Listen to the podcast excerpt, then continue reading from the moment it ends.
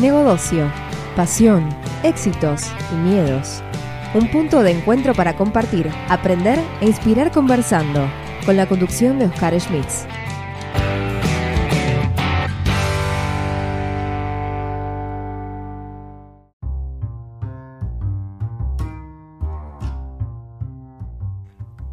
Todo esto es posible gracias a la aplicación Anchor.fm, una aplicación gratis que te permite grabar y editar, agregar música desde tu celular o desde tu PC.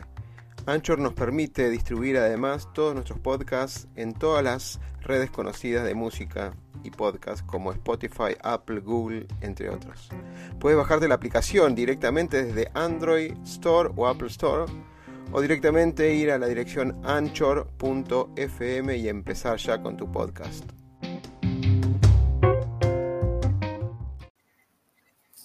Ahora sí, ahora sí. Bueno, bienvenidos a otra entrevista con importantes líderes de conocimiento y de experiencia. En este caso, eh, Mauricio Muñoz, experto en AWS. No tengo que ni que detallarlo, pero vamos a seguir ahondando un poquito más. Mauricio, muchas gracias por estar ahí. Hola Oscar, muchísimas gracias a ti por invitarme y bueno, un saludo a todas las personas que nos escuchan. Ahora ahí nos estamos poniendo un poquito más en primer plano. no tengo la conexión de acá de mi lado de Argentina como pueden tener en otros lados. Estamos todos trabajando en nuestras casas, así que mil perdones si hay un, momento que me, congelo o demás. ¿eh? No te preocupes, estamos todos en el mismo barco. ok. Mauricio, para las personas que no te conocen, ¿cómo podrías resumir tu carrera académica y tu carrera profesional? Vale, gracias. Para los que no se dieron cuenta hasta ahora mi, por mi acento, nacido en Colombia, soy colombiano, ingeniero electrónico, y empecé a trabajar inicialmente en mi carrera con seguridad de la información. Entonces ya desde, desde comienzos, ya, ya uno se siente un poco viejo, ¿no? Desde finales del siglo pasado hasta eh, ahí empecé con la parte de seguridad de la información, trabajando en, en Colombia. Ah, en el 2007 eh, fui invitado a, gerenciar un equipo del área técnica de una empresa de seguridad en Brasil. Entonces ahí me moví a Brasil. Estuve, estuve en Brasil trabajando con, con el área de seguridad de la información y ahí también aproveché para hacer mi, mi MBA. Ah, fue avanzando el tiempo y esta parte de seguridad me seguía gustando mucho y bueno, seguí con ese, con ese mundo pero también empecé a ver el mundo de las APIs, de los web services, cuando empezamos a, ver esa explosión. Y, entonces pasé a trabajar con, con, con una empresa, un vendor de soluciones de integración. Entonces uno empieza a ver también las APIs como mecanismos de integración. Y hacia el año 2015 eh, me integré a Amazon Web Services. De hecho, justo mañana voy a cumplir seis años trabajando con Amazon Web Services. Inicialmente en Brasil, entré al área de arquitectura de soluciones. Después, cuando, cuando expandimos y abrimos las regiones adicionales, me refiero a regiones dentro de Amazon Web Services, tenemos, tenemos oficinas en, en Colombia, en Argentina y en Chile. Yo estoy en este momento basado en Santiago de Chile y cubriendo ahora como gerente de arquitectos especialistas, ese, ese crecimiento de la nube. Mira, tienes una combinación que me encanta. Tuve 10 años eh, generando mucho el concepto de seguridad de la información con la comunidad CXO Community 2008-2018, así que te voy a hacer dos preguntas al final sobre algo fuerte que lo que es datos, privacidad, lo que es seguridad de la información en la nube, porque es algo que siempre se pregunta, ¿no? Es, los grandes misterios que algunos por no preguntar y no acercarse con los líderes de mercado, por ahí no, tiene una respuesta concreta.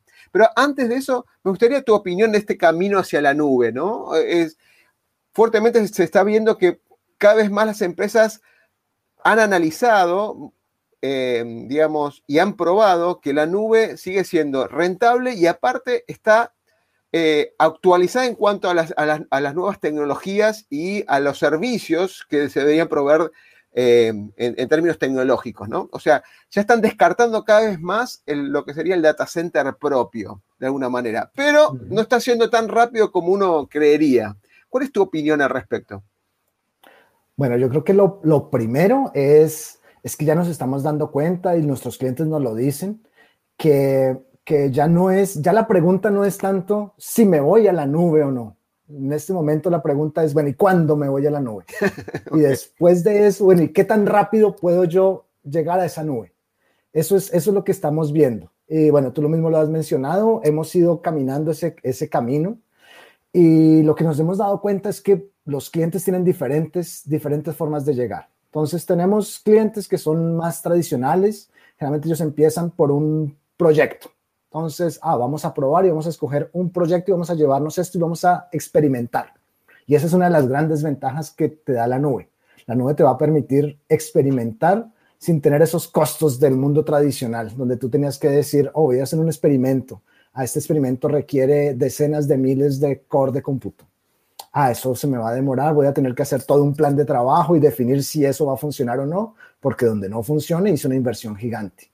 La nube te da esa flexibilidad. Tú puedes ir, subir esa cantidad de cómputo, experimentar y al final decir, me funcionó, listo, voy a escalarlo. No me funcionó, listo, lo cierro y voy para el siguiente. Tiene que ver mucho también con esa transformación de cultura. Y, bueno, muchas de las empresas están haciendo ese, proceso de, bueno, voy a colocar mi proyecto. Después de eso, las empresas generalmente van a una siguiente fase que es fundacional ok, yo ya vi que el proyecto me funciona. Ahora, ¿qué es lo que yo debería tener para que, para que no sea un proyecto, sino para empezar a tener como una especie de pista de aterrizaje? Nosotros internamente lo llamamos el landing zone. Como yo voy a empezar a subir y voy a tener que preocuparme por ciertas cosas. Como por ejemplo, tú mencionaste seguridad, pero también gobernanza, también alineamiento con el negocio. Ah, también tengo que empezar a pensar en, en las personas, ¿Cómo, voy a ayudarlas a, que sean eficientes en este nuevo mundo?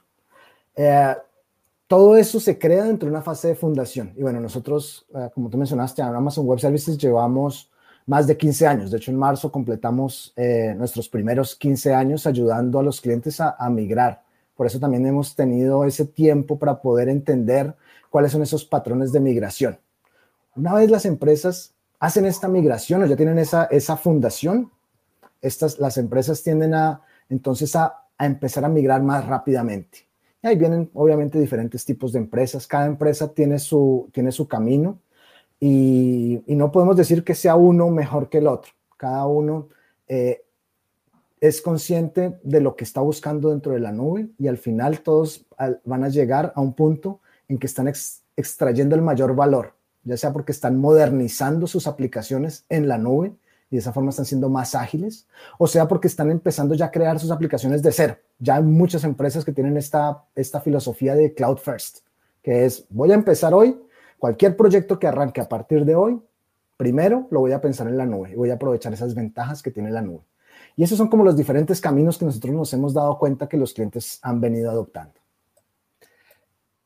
Dejaste, tiraste un, tiraste en el sentido de, para la conversación, dejaste picando un par de temas que sí o sí me toca el corazón del cambio cultural. O sea, primero, no todas las organizaciones tienen el mismo camino, lo tomo. Esto no es un proyecto de, tecnología, lo tomo también. Lo tomo también porque tú tienes muchos, muchos, muchos proyectos y, y, has liderado un montón de proyectos y ya has visto que muchas empresas se adaptan de diferentes maneras. El camino es inevitable que hay que ir por ahí. Y tocaste un tema, Cloud First, lo he escuchado, mobile first, ¿sí? Y de alguna manera es que los empleados no tengan un lugar físico y estén conectados, digamos, eh, que la solución se le acerque al cliente o al empleado y no estar pensando en, en, islas como se venía pensando. Ahora, esta experimentación que nombras implica una metodología de trabajo también, porque no todo el mundo está preparado de probar, medir, experimentar y aprender sobre eso. ¿Qué, recomendás en, este cambio cultural? Porque vos ya lo tenés como incorporado el eh, tema, pero si tuvieras que recomendar a las personas que todavía no, no hicieron este pasito de mentalidad digital, mentalidad en la nube, ¿cómo deberían empezar a, dar estos primeros pasos? Te voy a contar un poco cómo lo vemos nosotros dentro de Amazon y eso tiene que ver con, la innovación. Muchas veces los clientes nos preguntan mucho, bueno, ¿cómo, ¿cómo hace Amazon para innovar? Y haciendo como una... Como Qué buena pregunta. Eh, imagínate, y, son muchos los que nos preguntan al respecto. Eh, ¿Qué es lo que hemos encontrado dentro de Amazon? Independiente de decir que sea la mejor forma o que sea la única forma que existe, lo que nos hemos encontrado es que hay cuatro componentes que, que llevan a esa innovación. Eh, en nuestro caso, nosotros la innovación no la vemos como, como una especie de, ¿cómo, ¿cómo, llamarlo así? Como de ideas que vienen de un gurú y que tenemos que sentarnos a, a analizar esas ideas y a ver cuál es la mejor. Para nosotros, el camino está claro y viene desde de la misma visión de Amazon que es ser la empresa más focada en el cliente o más centrada en el cliente sobre la faz de la tierra. Entonces, cuando uno piensa en innovación, y eso yo creo que sería el primer, el primer punto, no estamos pensando en tecnología, o sea, aquí no estamos pensando en, en que la tecnología o cómo vamos a hacer para utilizar Machine Learning y vamos a, a encajar Machine Learning porque sí. No, vamos forzar, forzar la tecnología, no forzar la tecnología. No, nosotros lo que hacemos es pensar en el cliente. Vamos a pensar, y si tú miras dentro de Amazon Web Services, entre el 90 y el 95% de, de todos los lanzamientos que hacemos, nosotros sacamos entre, entre nuevos servicios y nuevos features año a año, más de 2000. ¿De dónde salen esas 2000? Salen de ponernos en el lugar del cliente y entender qué es lo que ellos nos están pidiendo. Y entre un 90 y 95% salen directamente de lo que ellos nos piden.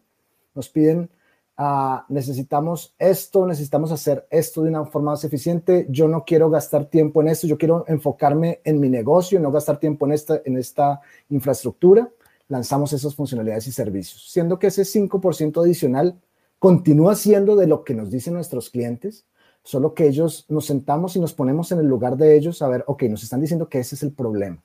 ¿Será que tenemos una forma de resolverles ese problema? Y, ese, y de ahí viene la innovación. Entonces, eso, eso es como la primera parte. Ahora, esa cultura de innovación es, es, un, es un sistema que no es operado, es operado por personas. Y de esa forma viene la cultura. Creo que viene mucho con lo que tú estabas preguntando.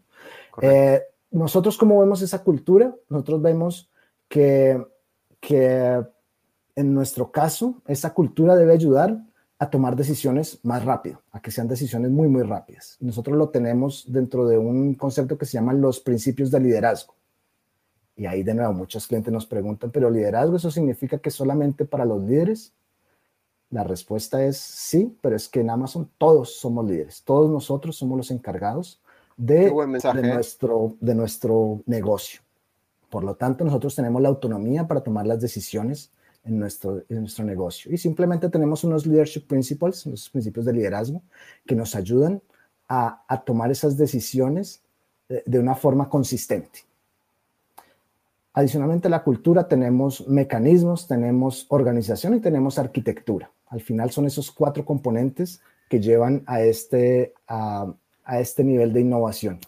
Y tú mencionabas una parte importante, eh, equivocarse yo creo que ese es un, uno de los puntos y, uno de los, de los mensajes eh, que Jeff Bezos dentro de sus cartas a los shareholders colocó alguna vez.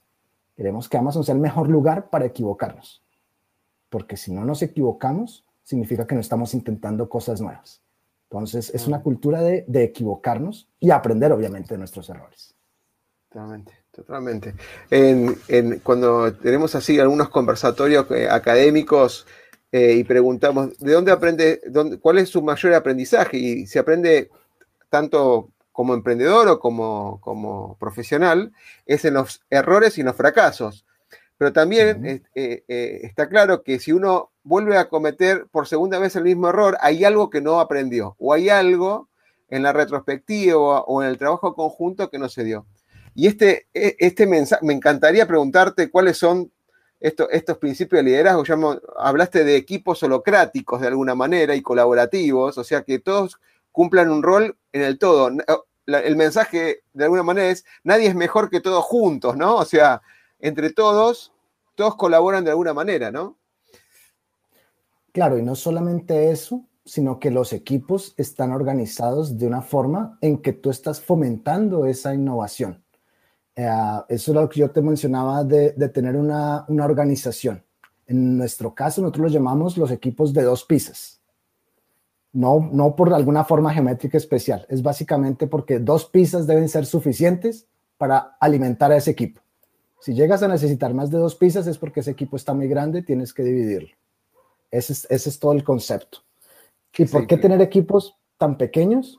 Porque cada equipo va a tener su autonomía y, esa, y ellos pueden tomar sus decisiones. No tiene que haber un nivel o una jerarquía, ah, voy a tener que escalar y escalar, porque eh, eso no es algo que incentive la innovación. Si yo tengo una idea de poner en práctica, la puedo poner en práctica inmediatamente dentro de mi equipo, porque es algo que va a estar dentro de mi total autonomía. Excelente. Te, voy a hacer una pregunta, voy a saltarte un poquito, mencionaste Machine Learning y y he visto en el último tiempo, más allá que innova constantemente con modelos y servicios eh, relacionados con inteligencia artificial, Amazon, pero últimamente le está haciendo un, fuerte foco en lo que son los modelos de negocio hacia personas de modelo de negocio, no hacia solamente tecnología como lo venía haciendo, sino es como que se entendió que las áreas de negocio intentan aprender este idioma de alguna manera. Eh, ¿Cuál es tu mirada de el, incremento, la aplicabilidad que tiene Amazon en lo que es Machine Learning e inteligencia artificial? Que ahora como un servicio lo está brindando, ¿no? Vale. Sí, lo que nosotros, nosotros vemos al futuro, nosotros vemos que al final de todos los tiempos, todas las aplicaciones de alguna forma van a tener embebido, van a tener involucrado algún tipo de inteligencia artificial. Eh, y si tú, miras, va todo avanzando hacia eso. Una de las cosas que nos pone a nosotros muy, contentos de haber ayudado a nuestros clientes es que, por ejemplo, terceros como Garner, este, en este caso este año, nos coloca como líderes en Machine Learning. ¿Y de dónde sale eso? Básicamente de escuchar a los clientes, de querer inventar en, en nombre de esos clientes y estar trayéndoles esas funcionalidades que ellos nos están pidiendo. Y eso es lo que, eso es lo que tú mencionas. Entonces, eh, inteligencia artificial ya hemos, ya hemos hablado, y cualquier tecnología en general. No se trata de tecnología por la tecnología. Se trata de qué puedo hacer yo por mis clientes. ¿Y qué es lo que nos hemos dado cuenta? Que, que los clientes quieren utilizar esa inteligencia artificial, pero no existe, eh, no existe esa, ah, esa capacidad en todos los clientes. Entonces, no todos van a tener toda la capacidad y todos van a tener eh, la capacidad de tener un grupo de científicos de datos, un grupo de personas fuertes en, desarrollo, en matemáticas, para poder crear esos modelos. ¿Cómo lo vemos nosotros? Nosotros vemos que nuestros clientes nos piden democratizar esta inteligencia artificial, o sea, que de alguna forma pongamos en la mano de todo desarrollador esas capacidades. Y eso es lo que, lo que tú has, lo que has visto, muy bien tú notas, a lo largo de todo este tiempo que hemos venido creciendo. Entonces tenemos, tenemos capacidades dentro de Machine Learning que están como en una capa superior, que son aquellas APIs. Entonces tú puedes ver cosas como, por ejemplo, Comprehend Medical. Entonces, ¿de qué se trata eso? Se trata de leer Comprehend. Amazon Comprehend es un servicio que te permite tomar un texto y extraer los conceptos principales dentro de ese texto. Pero claro, no todos los, no todos los textos son iguales y cuando empezamos a pensar a nivel de industria, existen ciertas diferencias, como por ejemplo en el área médica. Entonces tienes tu Comprehend Medical para hacer eso. Ah, pero hay otros ejemplos. Tú puedes ver ahí, ah, por ejemplo, en Argentina, la empresa Tu Recibo, que es una empresa que, cuida de entregarle a millones de argentinos todos los meses su, boleto de, salario.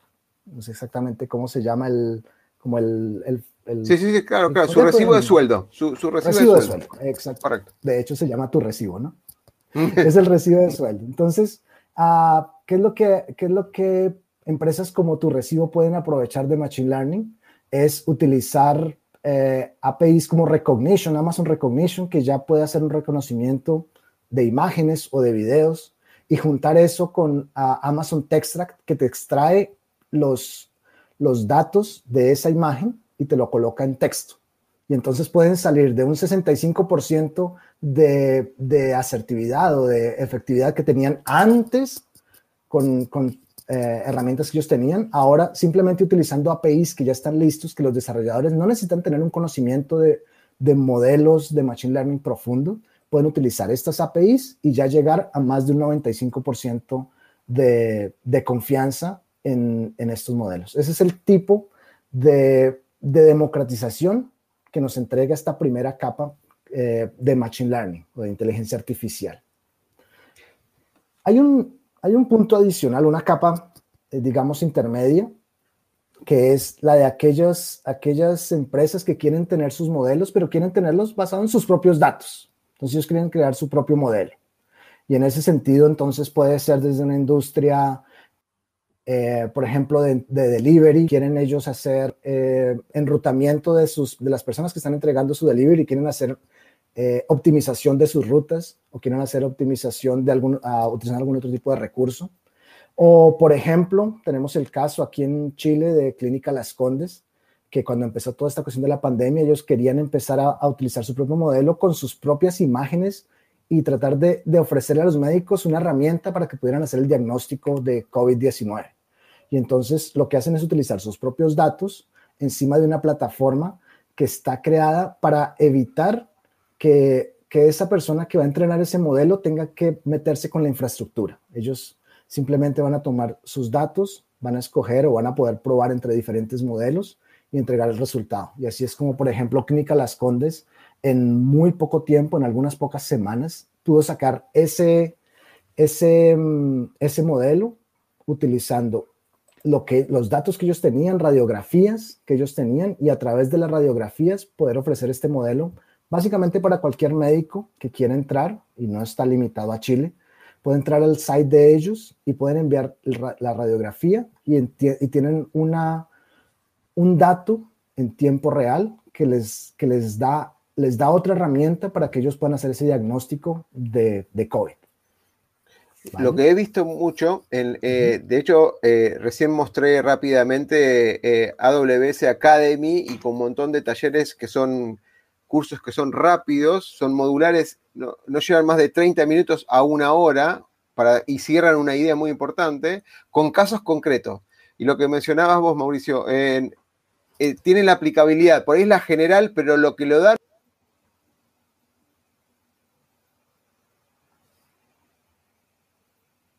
Ups, creo que perdimos a Oscar mientras, mientras lo conectamos. Sin Creo que me están, me están, me están escuchando. ah, perdón, perdón, perdón. viste, que lo anuncié, lo anuncié. Mi nube no es la de Amazon. lo, que, lo, que, lo que comentaba es que la, la, academia que tiene AWS eh, eh, eh, conlleva pequeños cursos de 30 a minutos, de una hora, con un montón de, estos conceptos. Y casos concretos, que quizás el modelo es el mismo, pero el aprendizaje en la industria, como mencionabas, es lo enriquecedor, porque ese aprendizaje resuelve un montón de, patrones, de, exacto, eh, propio, propio de la industria. Esto de interpretación de imágenes, eh, de texto a voz, de voz a texto, y un conjunto de cosas que parecen básicos en el conjunto y la aplicación de industria se vuelven, eh, digamos, impresionantes porque resuelve un montón de temas que un ser humano lo podría resolver en forma manual, pero con un montón de, errores en sí, ¿no? Exactamente. Y te voy a dar un ejemplo que, cae en esa, en esa situación.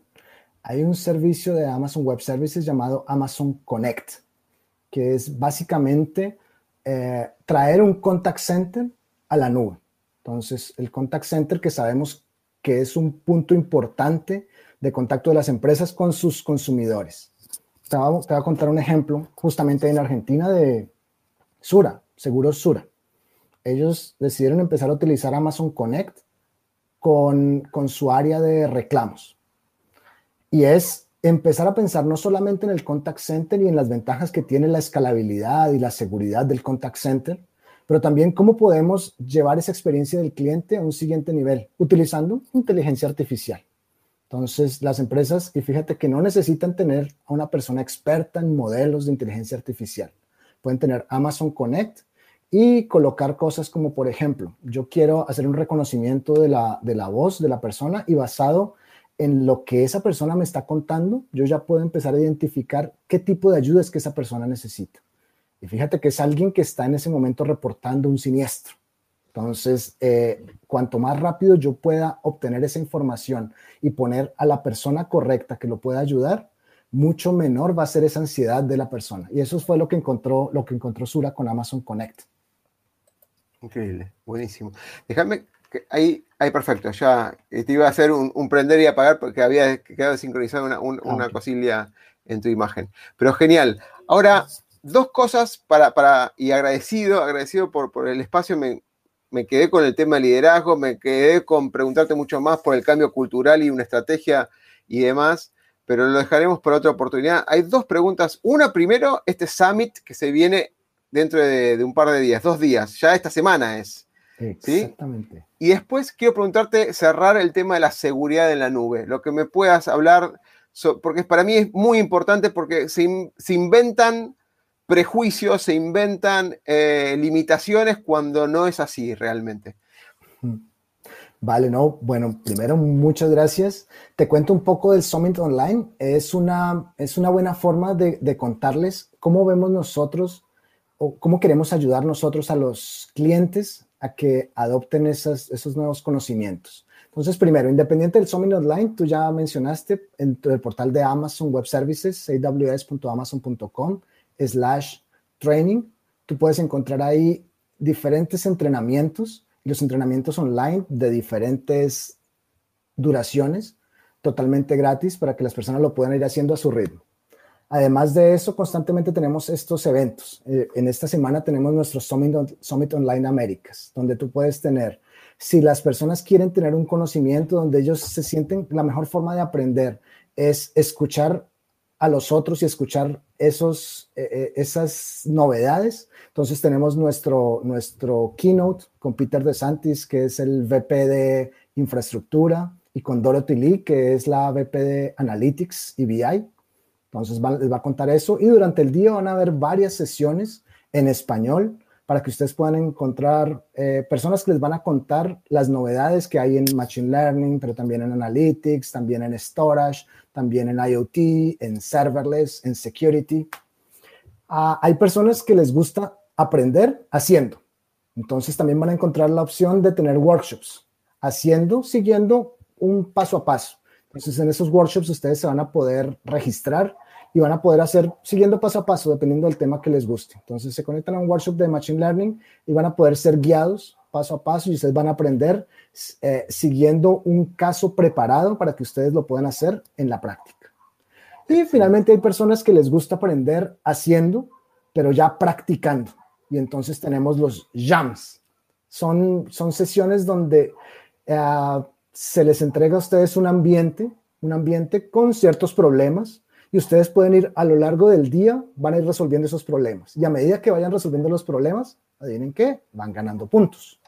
Y obviamente al final del día, todo el mundo pelea para estar en el, en el, en el marcador en los primeros pasos. Entonces los invitamos también a que se, a que se registren ese tipo de, de, de, actividades.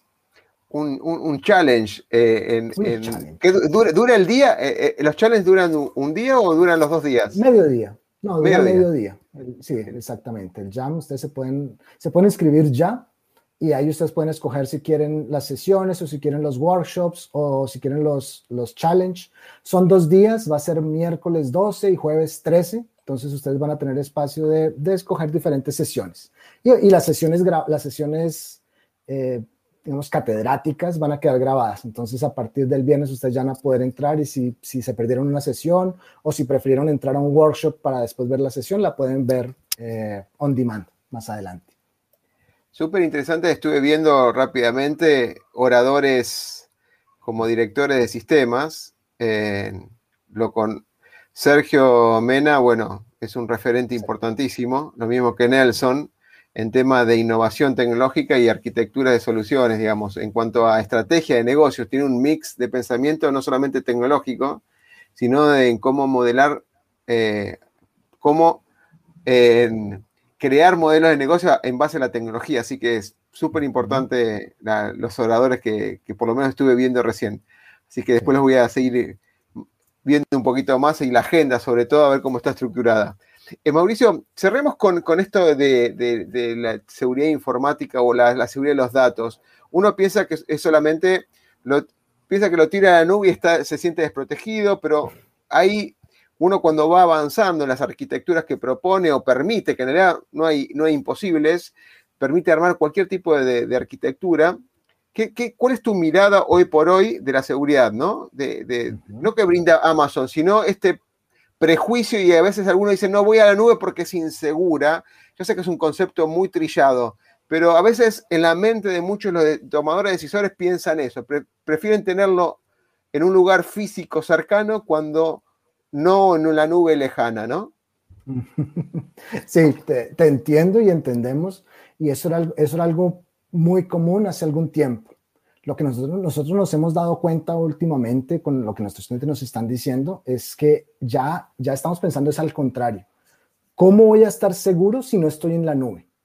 Y, te cuento un poco porque eso puede parecer, si, tú piensas en una persona que está diciendo, ah, no, no quiero tener mis datos aquí porque sé dónde están.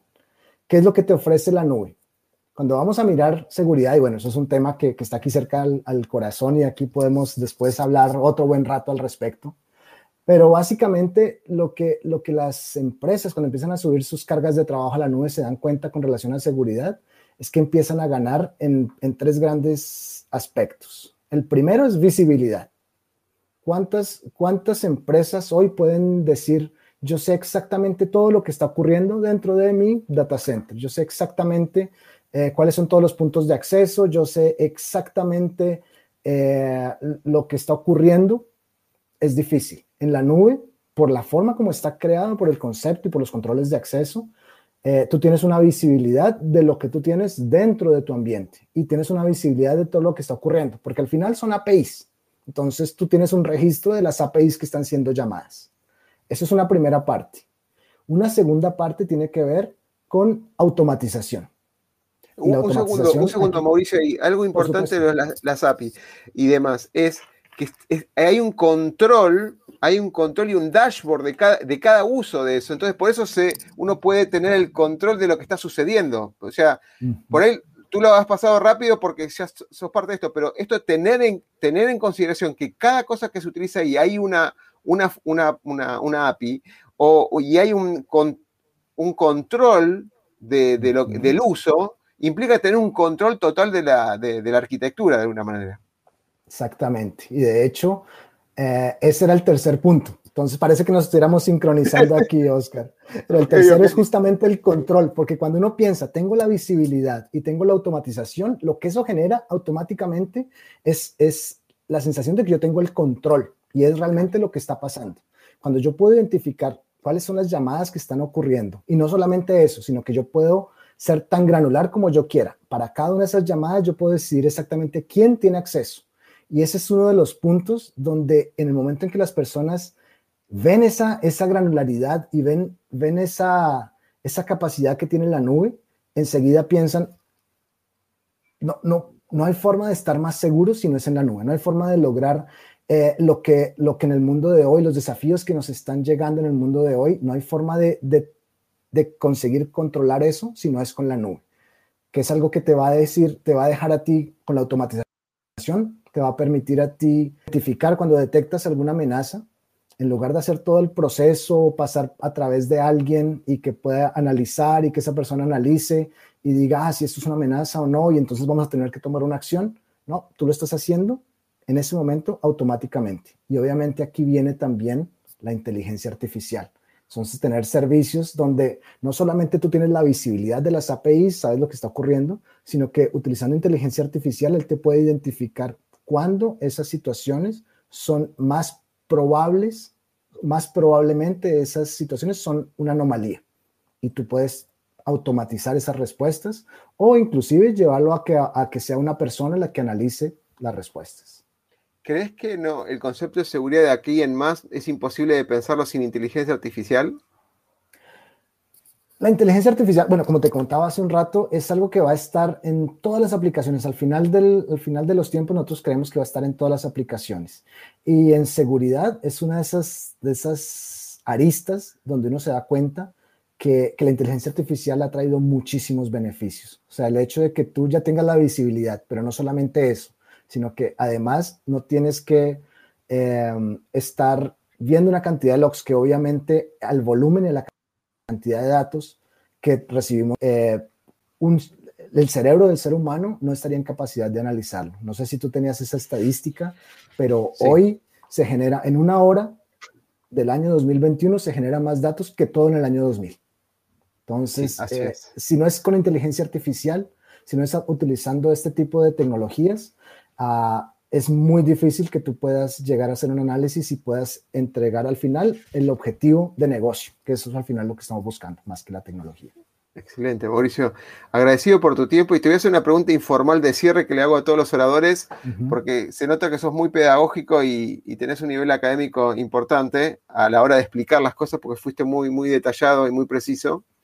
Siempre le preguntamos a, a las entrevistas si nos pueden recomendar o una frase, o un libro, o una película, o una serie. No quiero dar marcas, obviamente es Amazon Prime, seguramente.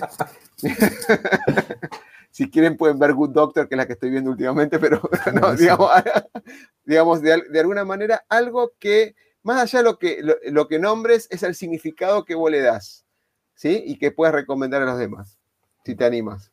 Sí, sí, sí, me animo. De hecho, de hecho ya había visto sus entrevistas, ya, ya sigo tus entrevistas, entonces sabía que esa pregunta venía.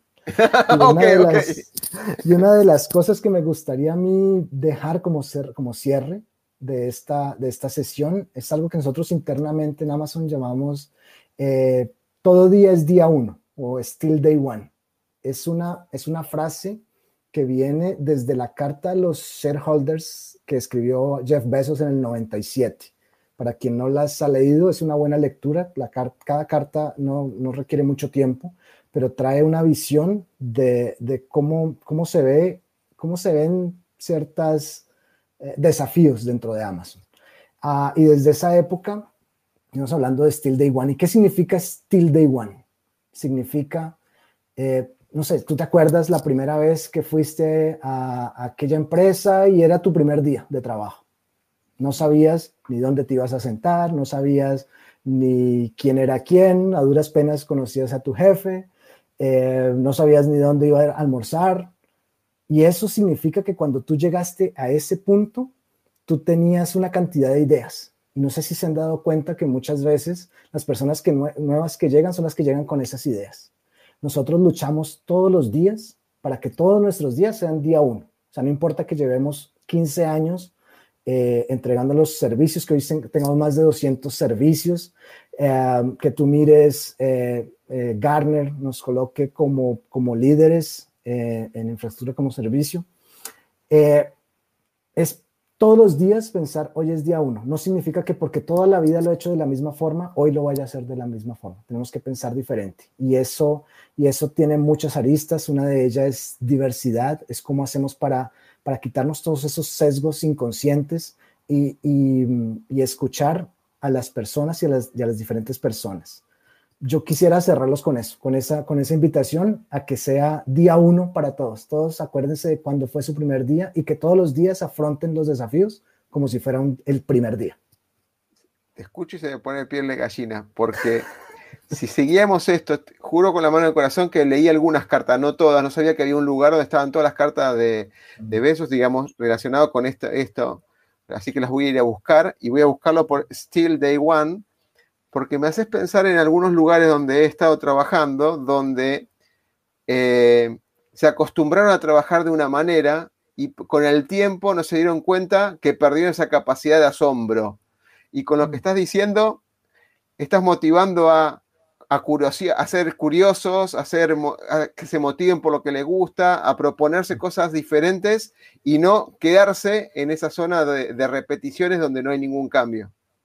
Exactamente. Y no en vano, uno de nuestros leadership principles es precisamente learn and be curious. Eh, todos los días aprendemos. Lo único que sabemos es que nos falta un montón y cada vez que aprendemos un poquito nos damos cuenta de todo lo que nos hace falta. Solo sé que no sé nada, decía alguien, ¿no? Antes de la tecnología. bueno, Mauricio. Sócrates ya lo sabían. Muchas gracias por, tu tiempo. Fue muy agradecido por todo lo que hemos aprendido. Así que espero verte pronto con, con otros temas de tendencia e innovación como siempre hacen y generan desde Amazon. Por supuesto. Muchísimas gracias, Oscar. Y gracias a todos. El miedo a equivocarnos nos inmoviliza, nos aleja del éxito. El miedo a lo nuevo nos limita, nos quita oportunidades de crecer Pretender resultados diferentes haciendo siempre lo mismo es una locura. Aprender a ser diferentes, aprender a ser innovando, es un desafío. Nuestra pasión nos moviliza a ilimitados desafíos. Y de eso se trata Negodocio, de lograr el éxito con pasión.